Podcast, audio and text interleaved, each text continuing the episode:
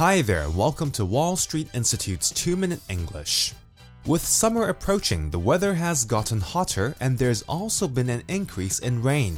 However, summer is also a great time to do sports, as there are certain types of sports which are popular and suitable for this season.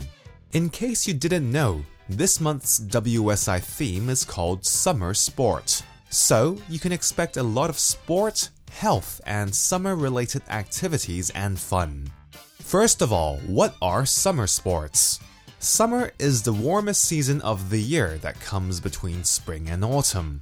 And sport is an activity that you do for fun that needs physical effort or skill, and usually done in a special area and according to fixed rules. So, what summer sports come to mind? Off my head, for outdoor activities in Hong Kong, I can think of swimming, kayaking, diving, wakeboarding, surfing, and windsurfing. For those of you who don't mind the heat, hiking and cycling are also popular summer sports.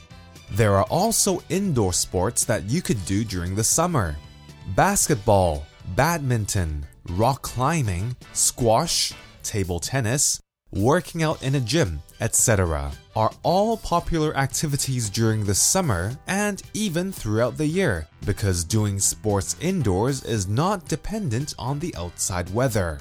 Speaking of indoor sports, WSI is organizing a rock climbing outing at the YMCA Indoor Climbing Wall on Sunday, June the 17th. Climbing equipment will be provided and the sessions are taught in English. If you have never done rock climbing before, I highly recommend it. To find out more or to sign up, please go to your reception desk, but do bear in mind that spaces are limited.